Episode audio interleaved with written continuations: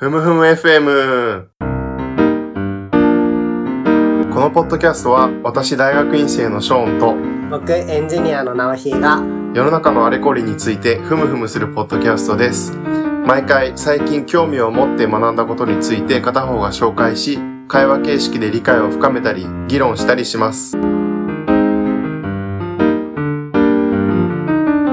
今回のふむふむ FM を始めます。はい、お願いします。新年早々、独占の、独占企業の話をまたしようかなと。はい、我々の興味があるテーマですね。割とガフガーファとかの独占力みたいな話がはい。巷に出回ってると思うんですけど、うんうん。自分もこの辺に関心があってはい。研究したりしてるんですけど、はい。実際にこう、アップルとかグーグルがどういう点でその独占力が問題になってるのかって、あんま分かってなくて自分で。そうですね。で、どうしたらいいかなと思っていた時に、去年の10月ですね、とアメリカの司法省が、アメリカでいう独占禁止法にあたる反トラスト法に対する違反内容で Google を告訴したんですね。はい連邦裁判所に。日本でもニュースにはなってましたね。うん。結構大型訴訟だっていうことで、はい。マイクロソフトが25年ぐらい前にあったんですけど、それ以来の大型訴訟という99ことで年でし、たっけ？うん、はい。話題になっていて、でこの内容を読んでみれば、結構 Google に関してその独占力の話がわかるのかなとはい。思って、今回取り上げます。はい。今回は、直ひも読んできました。結構多くて大変でしたけど、面白かったですね。アメリカの司法省自身が、えっと、ホームページに64ページにわたる Google に対する訴状、はい。提出された訴状を上げていて、それを読んでいくんですけど、はい。またリンクを貼っておくので、わかりました。興味がある人は読んでもらえればと思います。はい。少し修論とこの辺は関係していて、この1月に修論を提出したんですけど、無事。あ、おめでとうございます。この100年前の独占の問題をやってても、なんか当時のことを知るだけだとしょうもないなという気が最近していて、うん、なるほど。改めてその、まあ、自分が生きてる今の社会での独占の問題とどう関連させていったらいいかっていうのを、まあ、4月から博士課程が始まるんですけど、はい。もしこのテーマで書くのであれば、3月の末までにまあどういう研究計画でいくかっていうのを確定させたいなと。思っていて、まあそのための勉強をふむふむ FM でシェアするという完全に自分の内容です。あいいですね、でも。もともとのコンセプトなので。はい。で、しばらくなので現代の独占の問題を勉強しようかなと今思っています。なのでシリーズで嬉しいシリーズですねお。届けします。平成禁止よりも人気出るんじゃないですか。みんなも使ってるサービスだし。確かにう。ん。なかなか日本語でまだ紹介がないな。はい。今日はえっと、だいたい4つのパートに分けてやろうかなと思っています。はい。最初に訴訟がどういう、まあ、内容というよりは概要ですね。はい誰がどこに対して誰を訴えたかっていう。うんで、その上で、まあ、えっと、今回検索エンジンの市場はい。が、まあ、独占の問題として取り上げられてるんですけど、Google の。うん。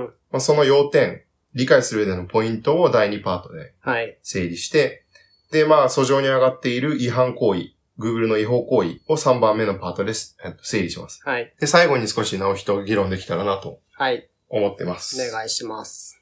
で、訴訟の概要のところで、まあアメリカだと独占禁止法、まあアメリカがオリジンなんですけど、はい反トラスト法っていうふうに呼ばれるんですね。はい。で、3つ法律の骨格、3つ骨格になる法律があって、1890年の、まあ、シャーマン法、はい。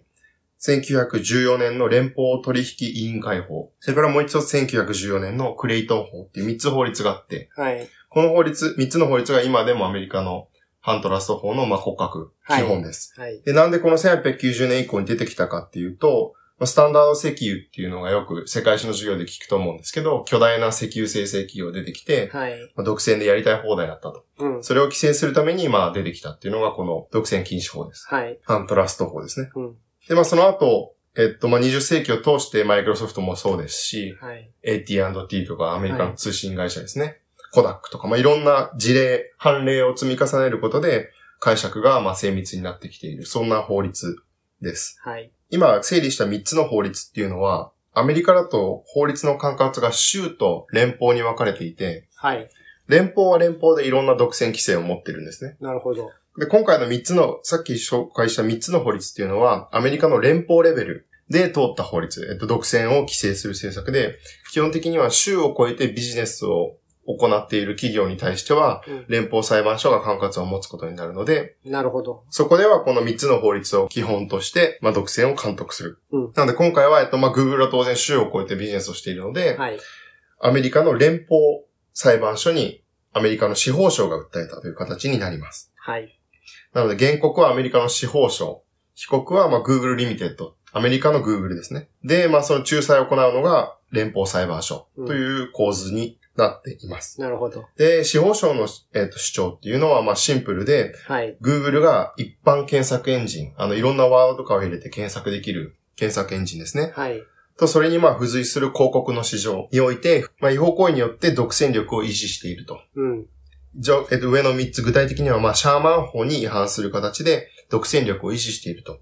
で、これがまあ違法違法だから差し止めてくれと。うん。そういうまあ一応民事訴訟になるらしいです。あ、民事なんですね。そうなんかえっと司法省と連邦取引委員会っていう2つが、えっと、規制の当局なんですね。はいこの法律は管轄を持っていて。で、連邦取引委員会は主に民事、うん。訴訟、はい。こういう差し止めとかをやると。うん。で、アメリカの司法省の方も民事の差し止めをやるんですけど、うんはい彼らは、えっと、刑法もやってるんですよ。あの、刑事も。なるほど。例えば、談合で悪質なケースとかだと、あの、牢屋に入る人がいるんですけど、はい。そういうのは、えっと、アメリカ司法省が独占的な管轄を持っている。なるほど。で今回の場合は、民事ね司法省の民事なんですね。はい。民間の紛争として、アメリカの司法省が、まあ、その市民を代表して、Google を相手に民事訴訟を起こして、その行為がい、あの、反トラスト法に引っかかっているから、やめてくださいっていう差し止め訴訟ですね。なるほど。司法省っていうのは日本で言うと、えっと、日本で言うと、法務省です法ね。務省。あ、そうなんですね。今回提出しているのは、その、司法省に所属している検事総長事務所。うんなので、あの、検察みたいなやつ検察のトップですねうんの下に、えっと、まあ、アシスタントっていうとすごく弱そうですけど、はいあの、代理、なんていうの、ナンバー2が数人いて、はい。そのうちのナンバー2のアシスタントジェネ、あの、アターニージェネラルっていうのかな？のうちの一人が反トラスト法を管轄していて、なるほど。そこにも多分何百人っているんだと思うんですけど、うんうんそのアシスタントがまあボスになって、今回の訴訟を提起している。なるほど。はい。で、まあ、えっと、具体的には Google が1890年に通った、まあ、反トラスト法。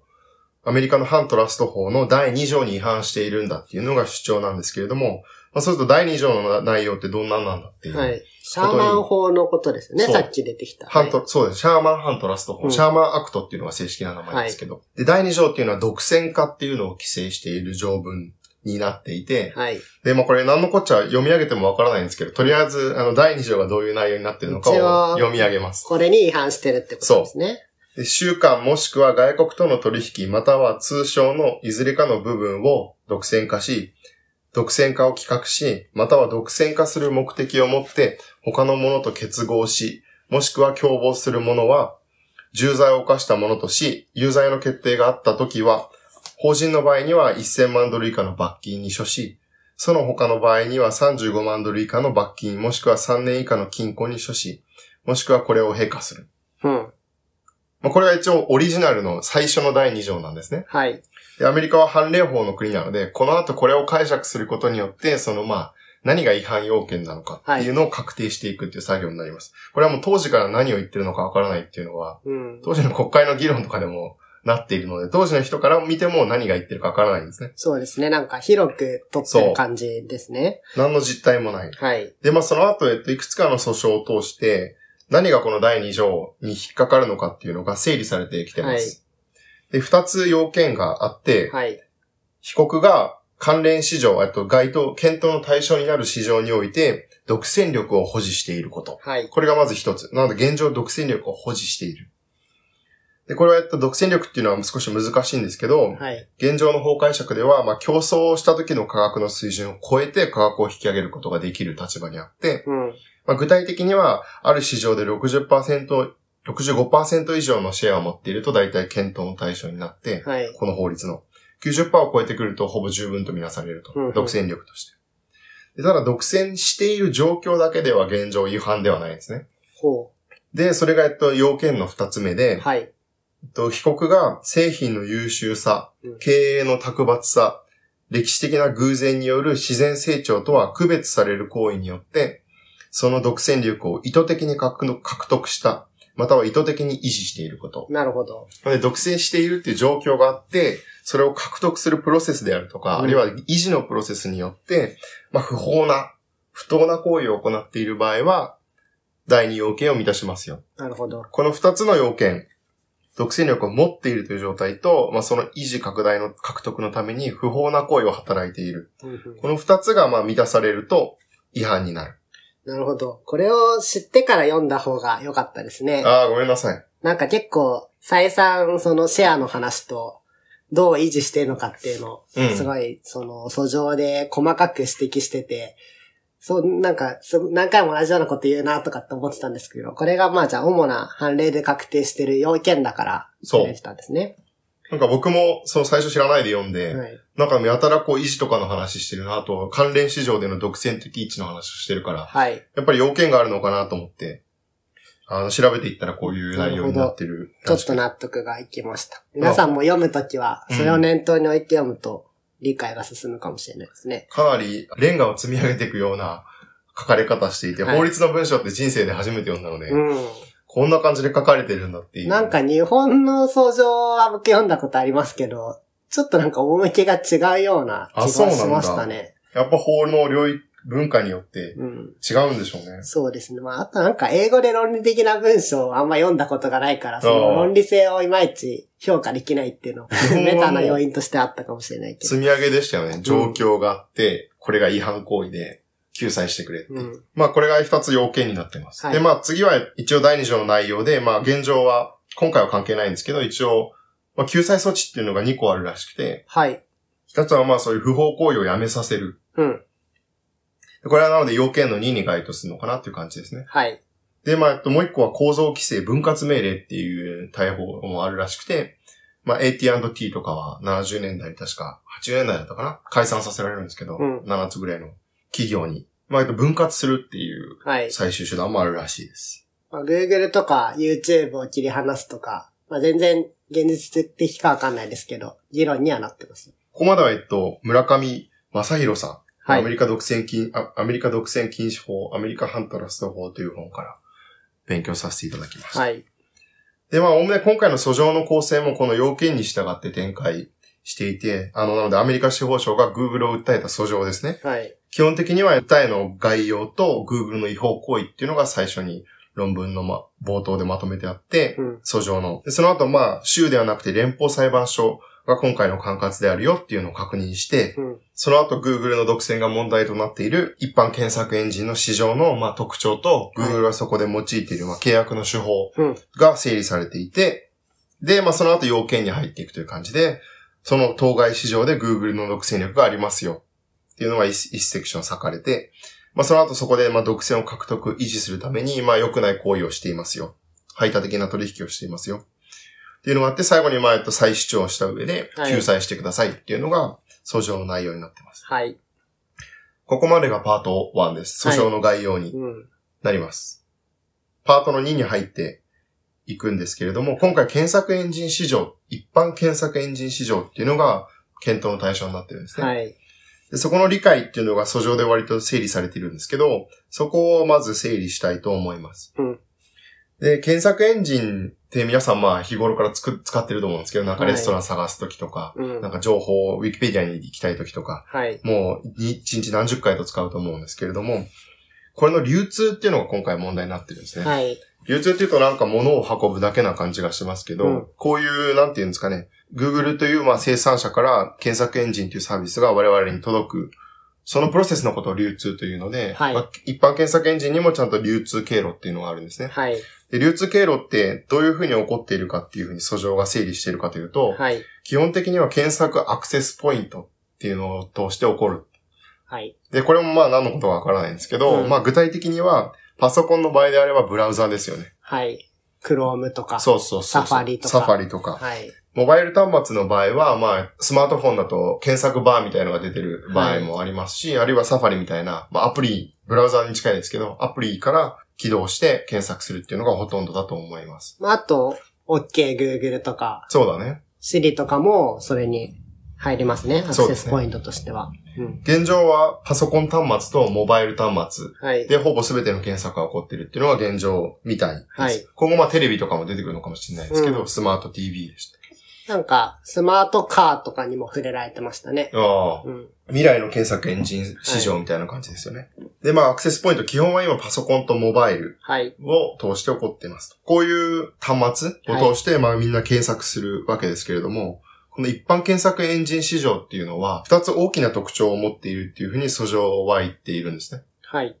で、まず、ユーザーがいっぱいいるっていうことが致命的に重要であると。うん。規模のメリットっていうのをすごく強調していて、うん。で、検索エンジンって、まあ、具体的な働き方は少しわからないんですが、僕も。はいウェブクラウラーっていうのが、うん。まあ、無数に存在するウェブページを、まあ、絶え間なく目録、リスト化していて、まあ、そのデータを Google とかが持っていて、うん。それを誰かが検索ワードを入れると、それに対して、まあ、結果を提示する。目録に従って、例えばソファーって入れたら、まあ、ソファーに関連するウェブページを提示する。という構造になっているそうですね。らしいです。なんか訴状の中だったと思いますけど、Google の中の人が無限に増え続ける図書館にうん。インデックスを追加するような作業みたいな、この訴状の中でしたよね。Google のはい。社員の確かワードだった結構わかりやすい例えですね。そうですね。うんなのでもう本当に無限に広がっていく図書館に、まあ、何もない状態、インデックスが、はい。のところにまあ整理を与えていくよううな機能っていうことですね。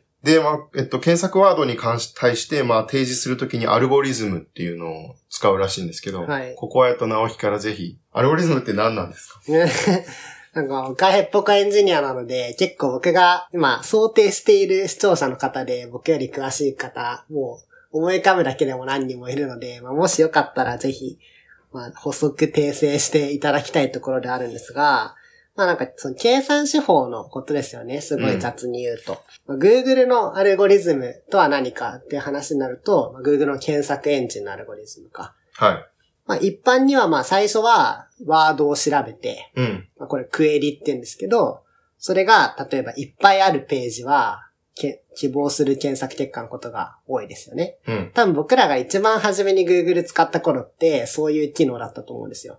あの、ワードを調べると、そのワードがいっぱいあるホームページを出してくると。例えば、ハントラスト法っていうふうに入れたら、それがいっぱい含まれているウェブページを提示してくはい。れると。それが類似度が高いであろうと。はい。でも Google のアルゴリズムは、まあ日進月歩で、うん毎日、というかまあ日の中でも何回も変更があるぐらい変わっていて、例えば、新しいニュースは上の方に表示しますとか、うん。まあ、あとは最近だともう今地域とかも、今自分がいる地域とかも検索結果に反映されますよね。例えば、クリーニング屋って調べると、今いるところの近くのが出ると思うんですけど、なんだろう、あと、どのぐらい重要な情報が書いてある記事かとか、はいうんリンクが多いかとか、様々な、なんかまあ一説には数百個の要素を組み合わせて最適な検索結果を出してるわけです。なんかアルゴリズムの中身は公開してないのでよくわかんないところではあるんですけど、うん。一般論としてはその計算手法のこと。で、Google の検索エンジンという文脈で言うと、まあ今説明したような様々な要素を組み合わせてユーザーに最適な検索結果を表示する手段ということになるかと思います。その仕組みをアルゴリズムっていうふうにはい呼ぶってことですね。そうですね。リスト化してアルゴリズムに従って単語に対して結果を提示しているっていうのが検索エンジンのサービスだと。はい。でなんで規模が重要なのかっていうところで、まあ、一個は、今回は詳しくは取り上げないんですけど、訴状の一つはまあ、えっと広告市場での独占も関係してるんですね。検索エンジンに対する。はい。検索したりすると上の方に広告が出てきたりすると思うんですけど、はいあの広告を出している人にとっては、まあ、検索エンジンを使っているユーザーが多ければ多いほど、リーチできる人が多いわけであって、うん。その面で、なんていうんですかね、えっと、広告主にとってユーザーが多ければ多いほど、ある検索エンジンの価値が高まるっていう要素がまず一つあるんですね。もちろんそうですで、ね。この辺は結構最近経済学の産業組織とかっていう分野とかで、ツーサイデッドマーケットとか二面市場っていう言葉で議論されているもので、えー、すいません。聞いたことなかったです。なんか、クレジットカードが一番いい例で、はい。二つマーケットがあって、まあ、プラットフォームと言ってもいいですよね。はい。で、一方の市場が大きくなると、もう一方のユーザーの利用の便利さが高まるっていう効果のことを言うんですね。今、ビザとマスターの話ですか？い、や、えっと、ビザを使ってる客が増えれば増えるほど、ユーザーが、はい。あと店舗側、ビザを導入する店舗あ、そ側ういうこと。もメリットが大きいわけですね。あより大い。きい分母の消費者が使えるようになるので。なるほど。逆にユーザー側も、こう、お店が増えていけばいくほど、利用の、あの、価値が高まる。アマゾンも典型的な二面市場で、はい。出店店舗が大きくなればなるほど、はい数が大きくなればなるほど、顧客は、あとユーザーは便利になると。ユーザーが増えれば増えるほど店も増える。はい。そういう関係があります。なるほど。ただ今回のは二面市場でも不完全な二面市場で、うん。広告主にとってはユーザーが多ければ多いほどいいんですけど、はい。訴状でも書かれていたように、ユーザーにとっては特に広告が増え、ふいっぱいになればなるほどメリットはないので、そうですね。この関係はまあ、いびつ、はい。片方うん。のみで起こっています。はい。でこの二面市場っていうのは今後このシリーズで一回取り上げようかなと思っています。お願いします。で、もう一個、えっと、ユーザーが多い方が理由、いい理由があって、まあ、さっきのアルゴリズムの話で、これが大きいんだと思うんですけど、いっぱいの人が使ってくればくれるほど、まあ、どういう、ある検索ワードに対してどういう結果を出せばいいのかっていうのの精度が、アルゴリズムの精度が高まっていくらしいんですね。そうですね。これはその、最近話題の機械学習とかって皆さんも流行ってるんで聞いたことあると思うんですけど、そういう、まあコンピューター勝手に学習して、いろんなデータが、教師データとかって言うんですけど、あの、まあ多ければ多いほど正確になっていくんですね、予測が。はい。なので、ユーザーが、この検索ワードを入れたユーザーは一般的にどんなことを求めているかっていうのが、まあそのユーザー数が多いほど、データ数が多いほど正確になっていく。うん。という、まあ、傾向があると思います。なので、この二つで、まあ、一般検索エンジンの市場においては、規模っていうのが決定的に重要だと。はい。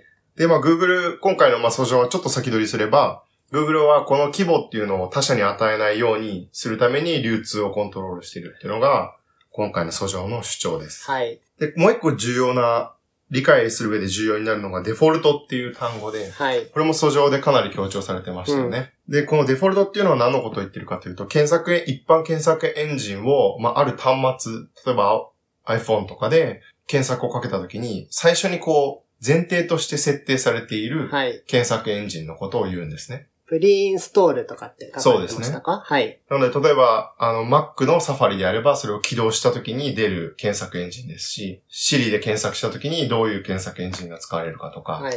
その、まあ、デフォルト設定にされている検索エンジンのポジションっていうのがすごく重要だと。はい。で、これは、えっと、特にモバイルの場合はそうだというふうに書かれていたんですけど、はい。デフォルトって人間は変更しないんですね、ほとんど。うん。なので、事実上デフォルトになっているということが、そのも使ってもらう条件になって。はい。この辺は割と、最近だと産業組織論というよりは、行動経済学が、この辺は強い分野で、うん。こう人間がいかに既存の設定を変えないのかっていうのが割と研究で分かっていて、うん。それがあの訴状にも活かされてる感じが、はい。デフォルトの例だとよく年金プログラムみたいのがありますよね。こうはい。あスポーツ選手とか、あるいは普通の会社員でもアメリカでこう、入社時に年金に加入することをこう、そ加入することをデフォルトにするか、加入しないことをデフォルトにして加入したい人に加入させるかによって全然効果が違う。はい。加入を前提にした時の方がもう2倍3倍のレベルで年金に加入する人が多いっていうまあ。企業共済とかのやり方ですよね。まあ日本だと強制加入なので、まあ逆にそういう強制加入にすることによって加入させてるっていう意味なんだと思うんですけど、この辺の人間がデフォルトを変更しないっていうのも今回の訴状に活かされている。そうですね。まあ、社会人の皆さんだと多分、労働組合とかもそういう手法かもしれないですね。そうか、ロース、えっと、結構意図的に、意図的にというか、うん、自分からやりませんと言わないと白沼に入ってるみたいなことは結構あると思うんで。ぜひ身近なデフォルトを見つけて、うん問題に挙げてみれば面白い。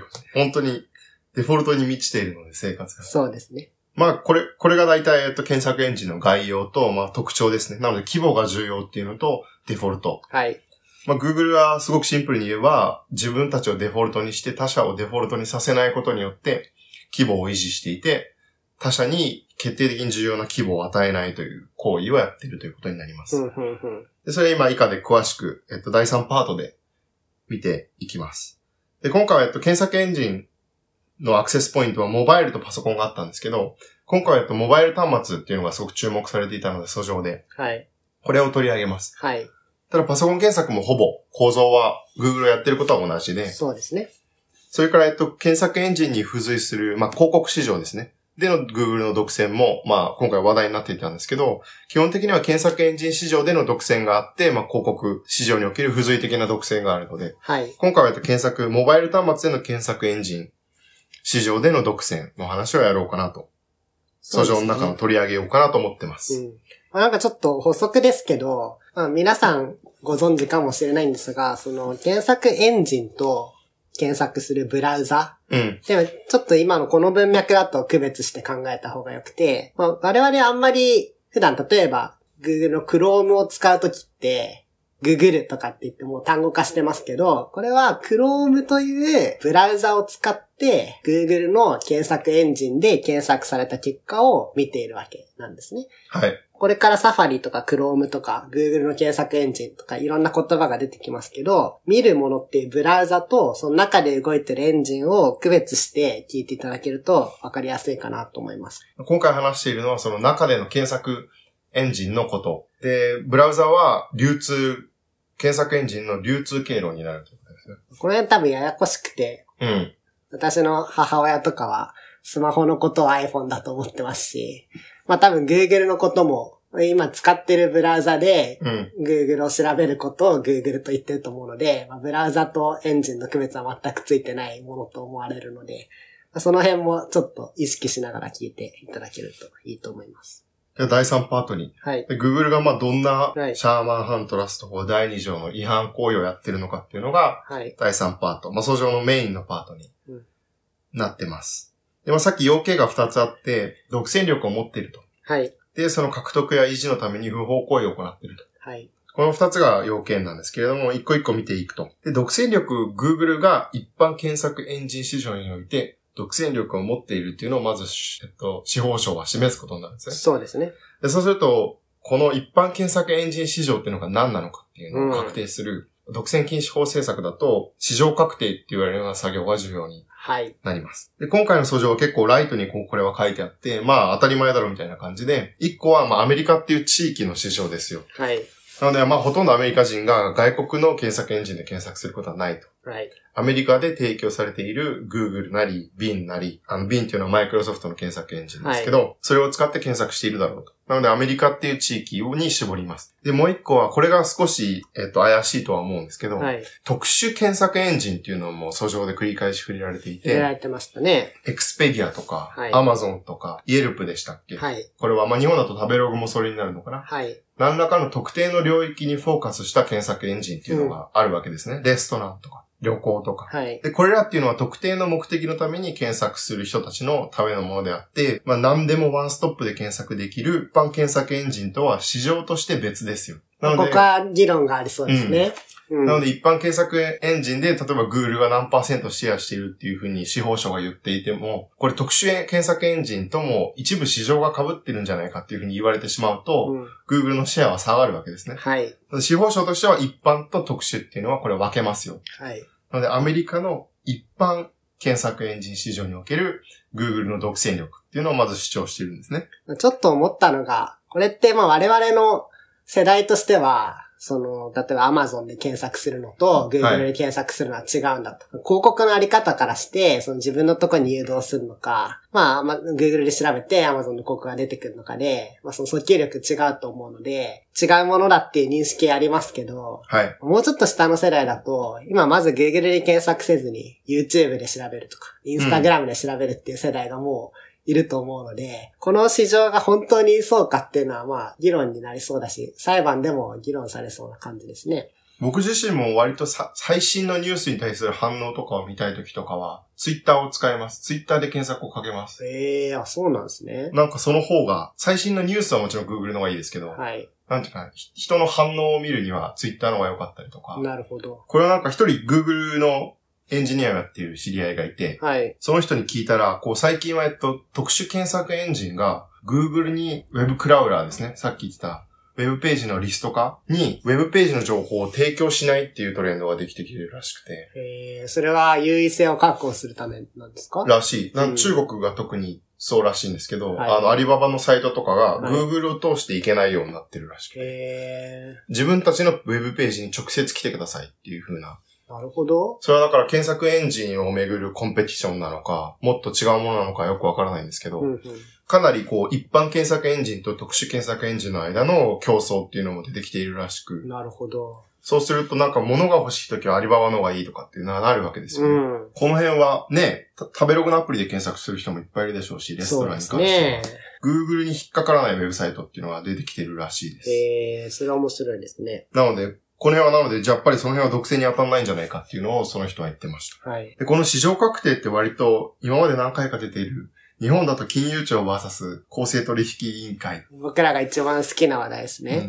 うんに、これが全く同じですよね。はい。こう、地銀の統合をめぐって公正取引委員会が、こう、各地方の貸し出し市場っていうのを、まあ、一つの各市場として確定するわけですよね。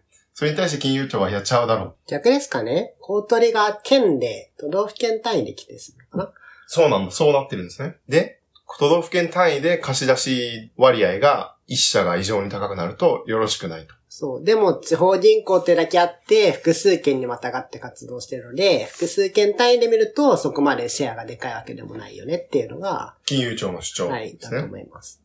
なので、グローバルから地域まで市場のこう層があって、うん。どこで区切るのかっていうのは、そうですね。この特勤法の怪しいところですけど、今回はアメリカ国内っていうので区切ったんですのね。一般検索エンジン市場。はい。で、まあ、訴状によると、検索全体の90%以上。うん。モバイルからの検索だと95%以上が Google。まあ、それは日常の感覚からしてもそうだろうなっていうのは、まあそうですねんもっとあるんじゃないかっていう気がしますけど。まあ、独占力があると。この市場において。要うん第一要件を満たしていると。司法省からすれば。で、この独占力の維持と獲得のために、まあ、Google は意図的に不法行為を行っているというのが、要件の2番目になります。はい。で、モバイル端末の事例なんですけれども、はい少しここはちょっと詳しく説明してはいいきます。でアメリカにおけるモバイル端末の、まあ、オペレーションシステムですね。はい。各モバイル端末を動かしているソフトウェアって言えばいいんですか？はい。OS ってやつですね。パソコンだと Windows とか、そうそういうやつですね。でモバイル端末の OS のシェアっていうのは、今、Apple が作る iOS っていうのが60%、はい。あ Google が作る Android っていうのが40%になっているらしいです。うん。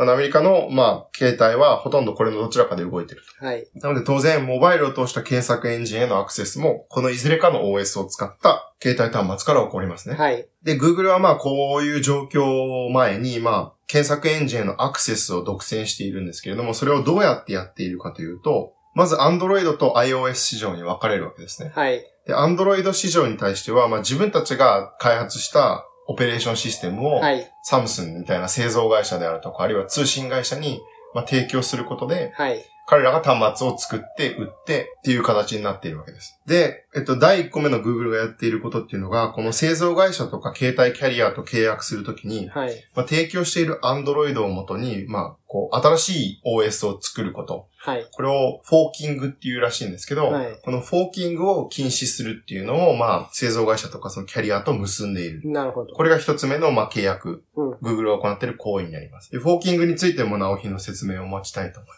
なるほど。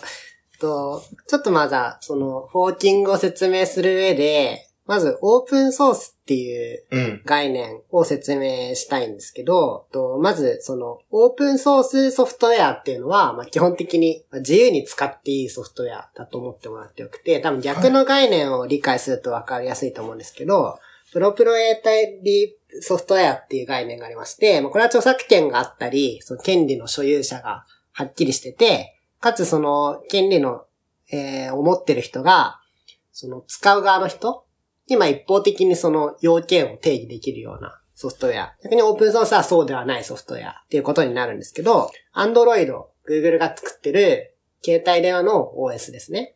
は、えっと、オープンソースソフトウェアになっています。だからみんな自由に使える。で、ここにちょっとレイヤーがいろいろあって分かりづらいところなんですけど、まず Android 自体は Google が開発します。なんかバージョン何とかあるんですけど、毎回 Google の中で開発されます。で、その開発が終わると、Android オープンソースプロジェクト、なんか通称 IOSP っていうらしいんですけど、そこに公開されます。公開すると世界中のみんながそれを使えるというか見れるわけですね。どんなことが書いてあるのかと。どんなことがプログラムされてるのか見れます。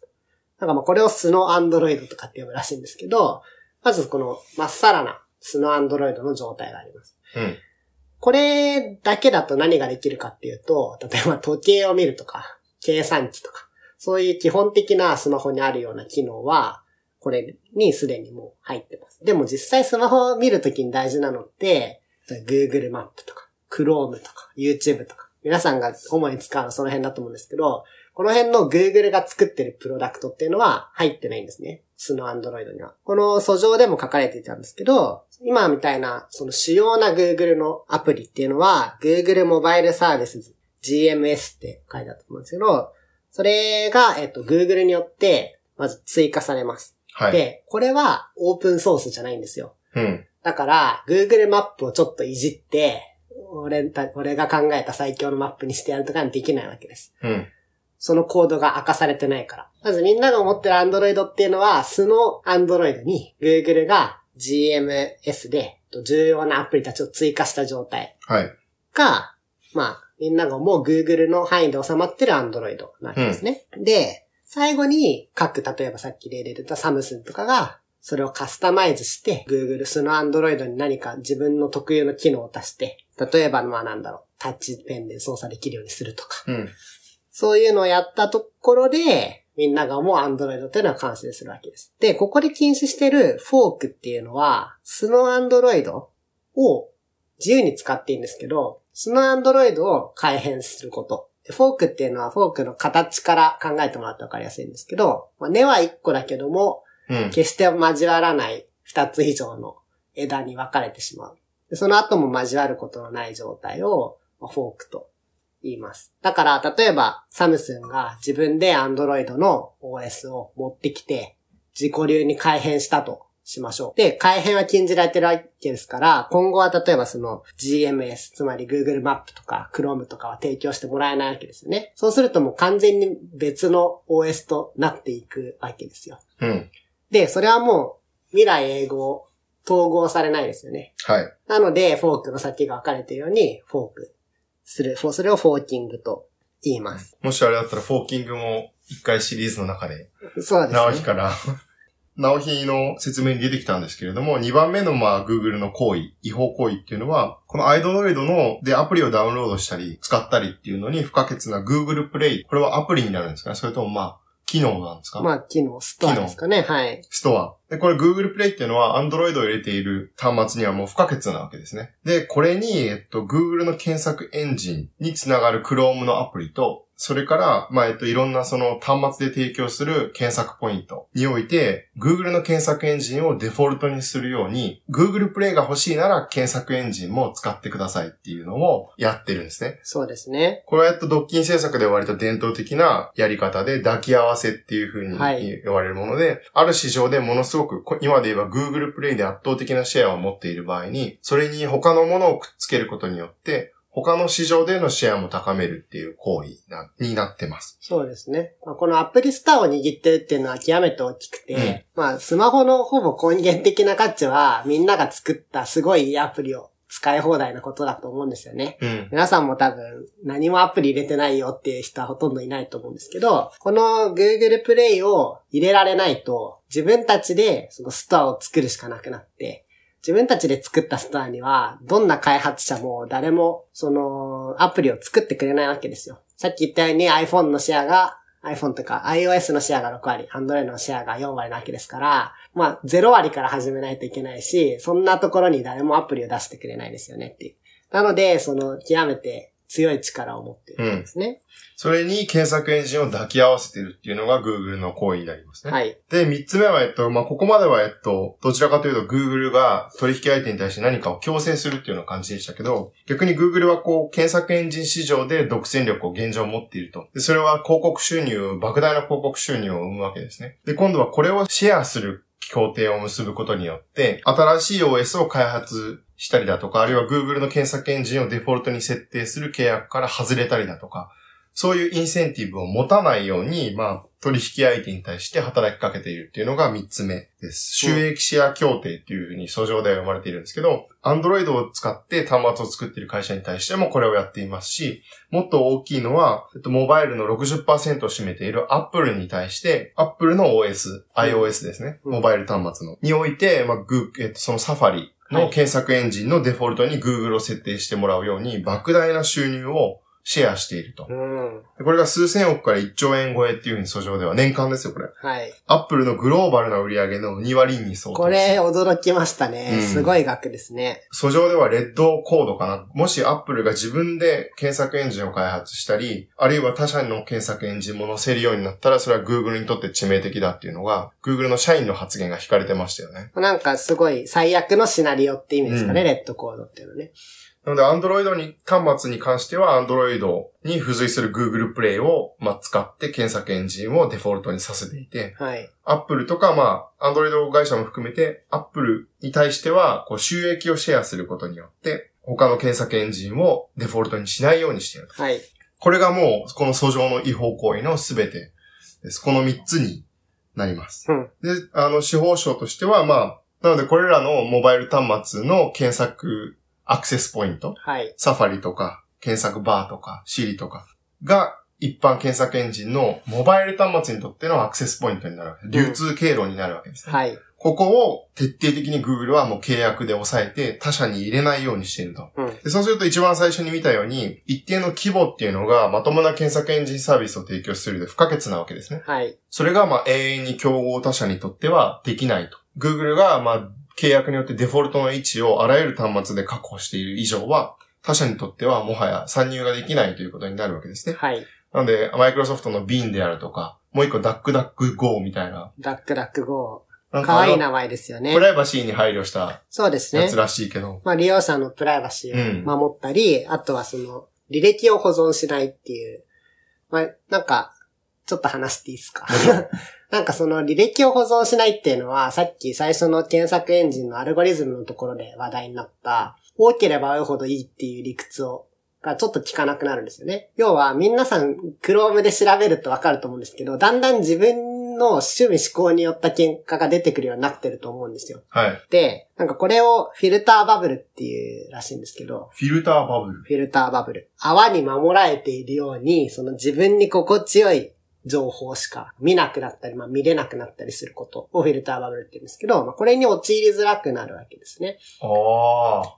それ面白いね。はいわざとじゃあ、心地いい領域を出るように検索エンジンがしてくれる。そうですね。例えば、でもサファリとかでも、あの、プライベートブラウズとかっていうモードあると思うんですけど、まあ、あれはまさにそのフィルターバブルをしないという効果もありますよね。自分の、が自分であることを検索エンジンに示さないことによって、その自分に最適化した情報を出すわけではない。今やっとこの、この訴状の中で、検索エンジン市場における、まあ、Google が独占していることで、イノベーションが出てこないっていうのを盛んに言ってるじゃないですか。はい。今その意味がやっと分かった気が、なるほど。そういういろんなニーズに対応した検索エンジンっていうのが開発されうるんですね。そうですね。うん。なんか、エコーチェンバーとかって話。聞いたことエコチェンバーっていう単語は聞いたことあります。まあなんか、部屋で大声出すといろんなとこから帰ってくるように、その自分の意見に囲まれてしまうことだと思うんですけど、まあそういうのと親和性の高い言葉だっていう。その辺はあれですね、なんか民主主義の機能の仕方とか、そういう社会の意見の分断みたいなところと関わってそうなあれですね。うん。なんか SNS との関わりとか、まあまさにツイッターで好きな人だけフォローしてる状態とかは、フィルターバブルの 極みみたいなものなわけですから、まあ最近のその分断の激しさとか、ちょっと説明できるところもあるかもしれないですね。その辺はなんか独占とそういう経済、市場だけじゃなくて、社会とか政治が深く関わってる、はいいい事例な気が今しました、聞いてて。はい。まあ、で、以上がもう、えっと、違反の要件を Google が満たしているっていう主張ですね。なので、他社を流通経路から排除して、でそこでもたらされた広告収入をもう一回シェアすることによって、まあ、ループですよね。うん。収益が上がって、またシェアすることで流通から排除してっていうのを永遠とやってると。はい。で、これのせいで、まあ、新しいものが開発されないと。他社が入ってこれない。これによって、まあ、消費者が不利益を被っているから、税制してくれと。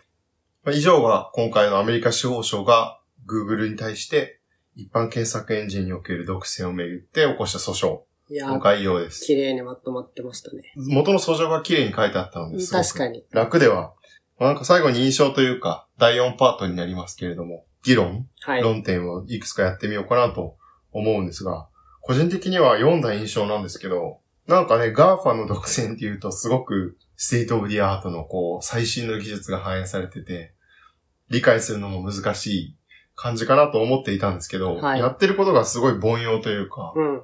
なんていうんですかね、こういう流通過程から他者を排除するっていうのは、はい。例えば僕が前修論で書いてるって言っていた、100年ぐらい前のドイツの石炭独占も流通を自分たちに取り込むことによって、うん。他者を排除する。で、同じ時代のさっき触れたスタンダードオイル、はい。アメリカの独占も同じようなことをやっていて、パイプラインを独占することによって、うん。他社にまあビジネスをさせない。で、マイクロソフトの時も同じですよね。ブラウザに、あの時はえっと、OS にうん。ブラウザを組み込むことによって、まあ他のブラウザが、インターネットエクスプローラー以外ですか？うん。が発展するのを阻害しているっていう。うん。これ流通から締め出すっていう、囲い込みっていうらしいんですけど、専門用語だと。はい。フォアクロージングって言ったかな？うんこういう前後の取引過程なので、流通から他社を締め出すとか、よくあるのは原材料市場から他社を締め出すことではい。競争させない。うん。こういう囲い込みっていうらしいんですけど、はい。なんか意外と凡庸な内容だなというのが、うん。な Google と、天下の Google といえども意外と同じような独占獲得行為を。まあもちろん技術力がその源泉にあることは間違いないですけど、確かに手法としては、まあ普遍的なものがあるってことですね。古今東西というか、はい。流通から排除するっていうのは有効なんだなっていうのが、うん。まあ、ぼ意見としても凡庸ですけど、うん。印象です。はい。この日はどうでした？そうですね。なんかさっきの、あの、フィルターバブル問題っていうのは、そのエコーチェンバーでした。はい。まあ検索エンジンを一社が独占することによる、まあデメリットの一つだと思うんですけど、この前自分の勤めてる会社の社長と似たような話をしてた時に、すごいなるほどなと思ったのが、代表は今、ゲームの、エあ、ンジニアそうです。エンジニアやってるんですけど、社長も当然エンジニアなので、そういうことにも興味があって、話したんですけど、何が問題かって言った時に、SEO って聞いたことあります？ないです。 search engine optimization かな？うん。要は、検索エンジンの、に最適化すること。要は、上に出てきた方がいいじゃないですか。そのためには、もちろん、記事の内容の質を上げることも、そのさっき言ったアルゴリズムでは評価されるので意味があるんですけど、なんか例えばリンクを多くするとか、うん。様々な手法で上に、上に行くように、各サイトが努力してるんですね。で、これを、まあもちろん、夫婦のサイトも 多分やった方がいいんですけど、よくブログの収益化のはい。テクニックとかで出てますよね。アフィリエイトののね。アルゴリズムを把握してみたいな。はい。これをハックされちゃうのが結構問題だっていう観点が、なるほどなと思いまして、誰がハックする？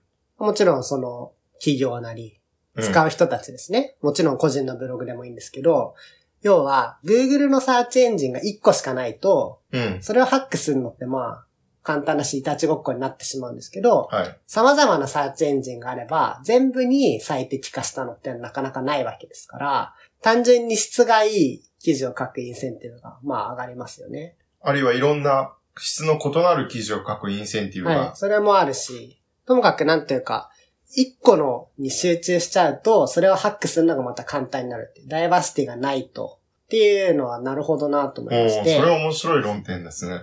その問題として日本で有名なのが、ウェルク問題っていうのがあるんですけど、メルク問題。ウェルクウェルク。はい。これあの、DNA が昔あの医療系のキュレーションサイトをやってて、それがまあすごい、なんか病気の病名とかで調べると、大体検索結果のトップに出てくるような状況になってたんですよね。で、これはまさに SEO のサーチエンジンオプティミゼーションの単語でして、うん。ただし内容がひどいっていう、その生死に関わるような病気なのに嘘が書いてあるとか、はい。それがすごい問題になりまして、DNA がそのサイト閉鎖とか、うん。すごい問題になったんですけど、結局 Google は、それに対処したんですけど、これもまたいたちごっこなわけですよね。ほんで、また Google のそのアルゴリズムの改良の中には、記事の質をちゃんと判断して、質が高いものを上に出すとか、あるんですけど、ハックはハックできるので、あまり本質的じゃないところで検索エンジンの上位争いが来てしまう。うん。これはなかなかまあ消費者にとっては明確に損になるポイントかなと思いますね。そうか。訴状だと検索エンジンのイノベーションとか多様性がないっていう話だけれども、その先に提供されているものの多様性、消費者にとっての選択可能性になりますけど、それも検索エンジンの多様性に依存してるっていう。はい。おその観点は結構あんまなかったので、なるほどなと思って。なんかおすすめのカフェとか、最近もこう自分の家の周りで検索するんですけど、はい。あの、7000みたいな、うん半分広告のあれあるじゃないですか、はいページ。もうあれしか引っかからなくて。いかがでしたでしょうかそう、ね。最近 Google 検索のその意味がなくなってるというか、うんもう検索しなくなってきていて、いかにその広告のやつを避けるために検索ワードをうん。変えるかみたいなのを頑張っていて、もう多分そういうのを排除した検索エンジンとかも出てくる可能性が。いや、本当にそれはでもそうですよね。うんなんか情報の、なんか僕らが中学生とかの時って、英語不要になるとか、うん。と同じような文脈で、何でも Google で探せば見つかるんだから、はい。その、あまり知識を自分の中に持っておくことは意味がなくなるんじゃないかみたいな論客とかも結構いたと思うんですけど、うん。逆に今その調べても、その知識の正しさをその判定することができる知識がないと、有使えな情報にたどり着かないっていう状態になっているので、まあ結局自分の中にね、知識はいるっていうことになってきますよね。そのしょうもないサイトがひたすらオプティマイゼーションで上に来るようにやってるってことですよね。で、何ページスクロールしてもそれが続くっていう。はいうん、それは面白いですね。うんさすが社長っていうか。なるほど、これすごいそうだなって思って納得したので、共有しました。うん。で、今回、えっと、直樹とシェアしているこのメモに、消費者の現状の満足と、まあ、Google がいなかった場合、独占がなかった場合の満足って比較するの難しいよねって話をはい。書いたんですけど、それ一つの大きな点ですね。そうですね。うん。Google の独占がなかった時にどういうメリットがユーザーにあるのかっていうのは、この独禁法が守る利益としては一番大きなものなので、もちろんいい点もあるはずなんですよね。さっき言ったように一社が圧倒的なその情報量を持ってはい学習していくことで、よりいい検索結果が出るっていう側面もあるはずなんですけど、うんな。んか、一社じゃなくていい気がしうますね、ん、でも一社じゃなくてもいいし、まあそれの利益の方がデメリットよりも大きいかどうかはちょっと考える余地がありそうですね。あとなんでしょう、論点だと、これはえっと、さっき Google の知り合いが一人いるって言ったんですけど、はい。給料めちゃくちゃ高いじゃないですか。はい。そうですね。僕らと同い年ぐらいでこう1000万台後半とか、そういう水準のお金を稼ぐエンジニアがバンバンいる。うん。そのイメージは合ってますよね、多分。はい。そうだと思います。で、なんか、まあ、アメリカだともっと高いらしいんですけど、はい。なこれってその独占、独占って今なんか現状の反トラスト法の運用だと、ある市場での独占が持つ弊害っていう、例えば一般検索エンジンにおいて Google が独占していることの弊害、うん。その市場における弊害っていうのだけが法は法律上の判断の対象になるんですね。うん。でもなんか100年前のそのドイツでの議論とかを読んでいると、どちらかというと複数の市場での弊害、なんですかね、複数の市場の間の相互作用の中での弊害みたいなのもよく触れられるんですよね。うん。で今のがまさにそうで、Google が検索エンジン市場で独占していることによって、さっき言った、えっと、収益のシェアみたいに、うん莫大な収入が上がるわけですよね。はい。そうすると、社員のエンジニアにものすごい給料を払うことが可能になると。うん。でそれが少し起きつつあるのかなという感じがして、で、これ別に優秀なエンジニアの給料が上がるからいいじゃないかっていう風になるわけですけど、うん。なんですか、そのエンジニア市場はもはやなんていうの？競争の結果生じている給料ではないわけですよね。はい独占利潤を社員にシェアすることで優秀なエンジニアを引き抜いてるわけですよね。うんそうすると今度エンジニアの市場にも歪みが出てきて、なるほど。水給料の水準がどんどんどんどん上がってしていってしまうと。うん。一般検索エンジン市場での独占力に応じて、エンジニア一般の給料が上がっていってしまうと、Google のエンジニアに引っ張られて。はい。そうすると、他の会社で例えばエンジニアを雇うことによってサービスを改善したりとかっていうのがある時も、労働市場でエンジニアを確保できないっていう結果になるわけですよね。うん。この場合はなので、一般検索エンジンでの市場と、それに付随する広告市場での収入における独占が、うん。労働市場ですよね。エンジニアの労働市場において、こう、歪みをもたらしてしまうっていう。はい。これってなんか、まあ当時、ドイツの例だと石炭企業がカルテルを作って大きな収益を上げて、労働者を農業から引き抜くことによって農業を苦しめているみたいな議論がされていて、なるほど。そうか。同じ労働者でもシェアしてるわけですよね、農業と。うんうんだけれども、石炭企業っていうのは独占だから、うん利潤が上がって、到底払えないような給料を払っていると。うん労働者に。で、農村から炭鉱にどんどん人が行っちゃうみたいなのがあって、テクノロジーは違えど、複数の市場の間の独占の弊害っていうのをもうちょっと独禁法で議論された方がいいんじゃないかなという、なるほど。そうですね。確かに。エンジニアとしてはどうですか？うん、まあ、給料は多分、エンジニアの平均給与はずっとここ数年うなぎ登りだと思うんで、まあうんその中に、エン Google、まあ GAFA を筆頭としたメガな企業たちの水準が底上げしてるっていうのはあるでしょうね。まあ僕はそんなに恩恵に預かってないと思いますけど。下手したらこれ学者のマーケット、経済学者のマーケットも影響を受ける可能性があって、うん。割とアメリカのテック企業が最近経済学者を雇うんですよね。Google も Amazon も巨大な経済学者グループを社内に持っていて、Amazon はなんか200人とか300人とか言ってましたけど、うん。PhD を持った経済学者が雇って、マーケット分析とか、それこそ独禁法対策とかもやってると思うんですけど、はい。そこもでも、そのせいでアメリカの結構経済学者の給料がうなぎ登りになっていて、うん。その一部のキャンディー、PhD を取った学生が、ある種独占を持っているテック企業の分配に預かるわけですよね。うんそうすると、研究者の経済学者を雇うための大学の給料自体もどんどん上がっていってしまうと。うん。でこれはまあ、経経済学者からすればいいのかもしれないんですけど、大学からするとたまったものではなくて、うん。ここら辺もなんかそのマーケット、プロダクトのマーケットと労働市場が結びついてる感じがします。エンジニアだけじゃなくて。なんかもうそれって、その、卵と鶏じゃないですけど、その、独占、やっぱり独占っていう文脈だけで語るのはなかなか難しい気がしていて、まあ例えば一昔前だったら、金融とかもよくその、あの、貴重な博士号とかを持ってる人材を持ってってしまうっていうのはまあ問題になってましたよね。はいで。それは分配としては正しくないかもしれなくて、本当はその人は学学者として研究した方が社会に富をもたらしたかもしれないし、単純にその合理的な観点からもい、から言ってもですよ。例えばじゃあ農業やった方が全体最適だったかもしれないけど、一部に偏ってしまうっていう問題はあって、結局でもそれって、まあ、悪いことして得たお金だったら問題ですけど、うん。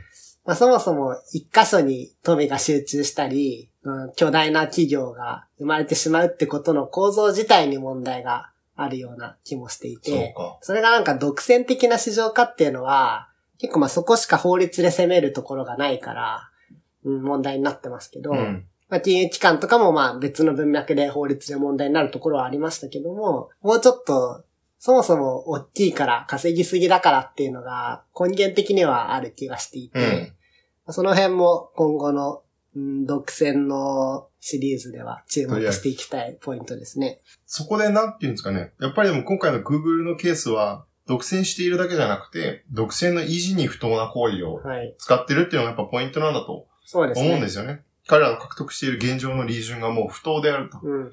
で、それをシェアすることで、やっぱり労働市場にも歪みがあるのかなと少し思ったりする。なるほど。金融市場にもなんか多分探せば歪みが出るんでしょうし、はい。こう資本が非常に独占を獲得している一部の GAFA 企業に集まってしまうとか、うんわからないですけど、彼らの多分金利も低いでしょうし、社債とかの。そうですね。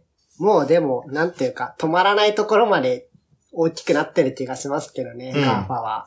それでやっぱりこう、独禁法の議論とかもパラダイムが変わってきてるんで、完全に雰囲気が。まあなんかそもそも最初の話に反トラスト法の話ありましたけど、うん。もう一世紀も前の枠組みで、この IT 企業を捉えるっていうのに、まあちょっと無理があるような気もしていて、まあそもそも例えばそのスタンダードオイルはい。の話を受けて、まあできた法律だと思うんですよね。別に、そもそも社会のあり方を考えた上で、 GAFA 用の法律を作ってもいいと思いますし、なんかこの枠組みだけで捉えるのは、少し無理があるのかなとも、この訴状を読んでて感じて、まあ、やや根拠が素人目には弱いんじゃないのかなっていう、うん、Google の法務部と戦って大丈夫なのっていうようなところもあるように見受けられたので、うん、そもそもの独占禁止法っていう枠組み自体が少し、うん、当てはめるには相手が巨大になりすぎたのかなとも思いました。この辺はもしかしたら、我々の弁護士の知り合いを誰か連れてきて話を聞くのがいいのかもしれないですね。この、その、なんていうんですかね、法律をどう運用しているのかっていうのがわからない部分があって、確かに。このアメリカの判例を使って古い法律をこう繰り返し再解釈することで、社会の変化に対応していくっていうのは多分法律のカルチャーっていうんですか、構造として多分いい点もあるんだと思うんですよね。はい。まあ、柔軟にはなるんでしょうね。その辺がどういうふうに現状捉えられているのかっていう。うん今のアメリカの議論を見てみもう法律を変えるっていう発想はやっぱなくて、独禁法に関して。この反トラスト法の解釈を変えていくっていうのが、学会の議論になるんですね。うんうんうんその判例法主義と日本みたいにね、もうちょっと制定法が強い国もあるわけですから。はい。なんかその辺のこう、法律と社会の関係みたいなのも聞いてみたい気がしますけどね。なるほど。うん。面白い、そうですね。なんかその小話としては、さっき、そのフォーキングの禁止っていうのありましたけど、はい。なんか、あの、訴状の中で、フォーキングの禁止が、そのアンドロイドの分裂を、あの、まあ、促進するようなフォークの禁止みたいな、緩い感じで禁止してるから、何をやっても Google が取り締まれる立場にいるみたいな、その批判、ね批判があって、まあ、それなんかこの法律も同じじゃん、みたいな、ちょっと思いましたけど。まあなので、ルールがあって、社会と、まあ、イデオロギーとか思想の状況によって変えていけるということですよね。そうですね。今回はじゃあ、はい。この辺で終わりにしようかなと思います。次回もよろしく。はい。ふむふむ FM では視聴者の皆さんからのフィードバックをお待ちしております。ツイッターでハッシュタグふむふむ FM、ひらがなでふむふむ、小文字で FM です。をつけてツイートしてください。素敵なアドバイスや感想をお待ちしております。